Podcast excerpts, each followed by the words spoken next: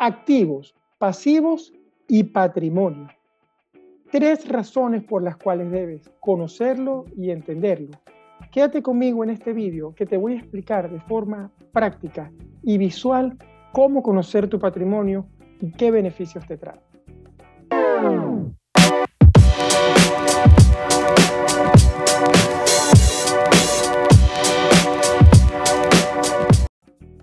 Soy Mario Pérez, ingeniero y coach financiero y el día de hoy vamos a profundizar en lo que es un patrimonio, sus activos, sus pasivos, cómo hacer un balance y mucho más. Así que quédate aquí que seguimos avanzando. Recuerdas que la semana pasada, si viste mi vídeo, te expliqué lo que era la plantilla de gestión de finanzas personales o panel de control y allí te expliqué cómo manejar tus gastos y tus ingresos. Hoy quiero profundizar contigo utilizando esta misma plantilla. Si no me has escrito para pedírmela, aún tienes tiempo para que puedas visualizar todo tu patrimonio. Te explico lo que son los activos, lo que son los pasivos, cómo puedes calcular tu patrimonio neto y mucho más. Así que vamos al grano. Como te estaba diciendo, primero, un activo. Un activo es un bien que ya tienes pagado. Vamos a suponer que tú has comprado un piso, un apartamento y ya lo tienes pagado. Si lo pagaste completo, entonces colocamos aquí y imaginando que lo puedas vender el día de hoy, ese apartamento cuesta 200 mil dólares o euros. Bueno, ese es un activo para ti. Por supuesto, todo el dinero que tengas en las cuentas bancarias forma parte de tus activos. Imaginemos que estamos trabajando en euros, son 200 mil euros el apartamento y tienes eh, 50 mil euros en tu cuenta. Entonces ya estás teniendo un patrimonio o un total de activos, aún no el patrimonio de 250 mil. Pero imaginemos que tienes una deuda personal, tienes una deuda de tarjetas de crédito y debes 10 mil euros o en varias o entre varias tarjetas de crédito. Esto quiere decir entonces que tu patrimonio, que va a ser la diferencia entre esos activos y esos pasivos, va a ser 240 mil euros. Tan sencillo como eso es calcular tu patrimonio. Pero déjame decirte que por muy sencillo que parezca, muchas personas aún ni se han preguntado ni saben cuál es su patrimonio. Por supuesto, si tienes en efectivo mil euros, que es lo que yo te recomendaría, como un pequeño fondo de emergencia para emergencias que puedan ser cubiertas con ese monto, entonces tu patrimonio sube a, si nos vemos aquí, 241 mil euros. Es muy sencillo, pero las personas no, o muchas personas no se toman el tiempo realmente de ir y calcularlo. Fíjate que hace poco conversaba con una de mis, em, de mis alumnas y ella me decía, no, yo estoy muy preocupada, yo lo que quiero es pagar la hipoteca de mi piso muy rápido porque yo siento que eso me genera mucho estrés.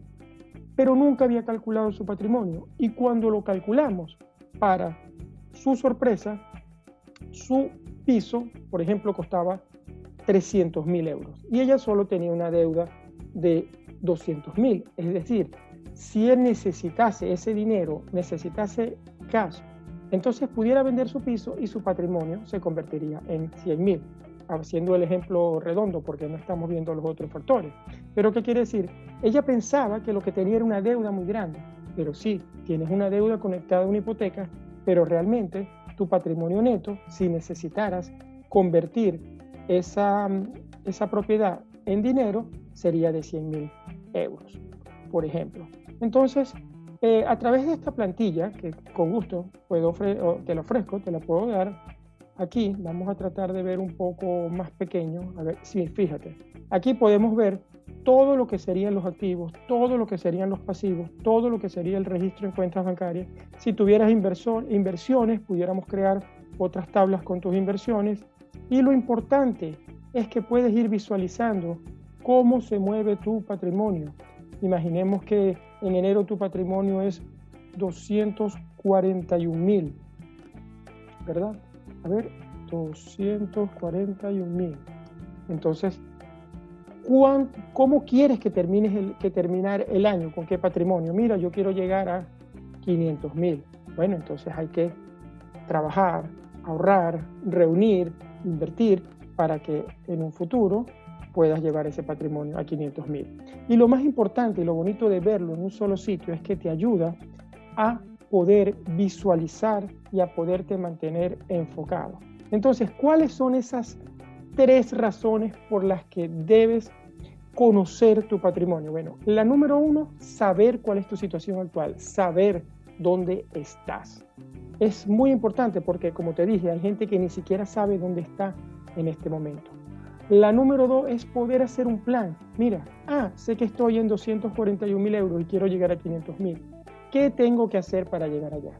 Tengo que pagar, si tuviese una hipoteca, más hipoteca. Tengo que producir más dinero. Tengo que ahorrar más. Pero te creas una meta que vas a poder alcanzar. Y por supuesto, la número tres es vivir con más tranquilidad. Por eso, algo tan sencillo como tener una plantilla donde ver tu patrimonio neto te puede ayudar a muchas cosas y sobre todo a mejorar tu parte financiera. Entonces, recapitulamos. Sabemos que un activo es un bien pagado, sabemos que un pasivo es una deuda y sabemos que el patrimonio es la diferencia entre los activos y los pasivos. Hasta ahí me siguen. Si tienes preguntas, ya sabes, puedes dejármelas debajo de este vídeo que con gusto puedo respondértelas. ¿Ok? Vamos a dejar de compartir aquí la pantalla para seguir hablando contigo y decirte que cuando te tomas el tiempo de realmente elevar tu educación financiera, de realmente enfocarte en tus finanzas, empiezan a, suceder cosas maravillosas. Y no es difícil. Nos han hecho creer que es difícil, pero no es así. Así que enfoquémonos en conocer nuestro patrimonio como primer paso. Al tener ese patrimonio claro, de allí podemos trabajar hacia el futuro. Bueno, como siempre, rapidito un resumen aquí. Las tres razones por las que debes conocerlo. Saber dónde estás económicamente. La número dos, planear a dónde quieres llegar económicamente. Y la número tres, vivir con más tranquilidad. Si te gustó este video, por favor dale un like, un me gusta, compártelo con alguien a quien le pueda servir y le pueda interesar. Suscríbete a este canal que es la mejor forma de ayudarme a seguir expandiendo este mensaje, elevar la educación financiera. Un abrazo y hasta el próximo mayo.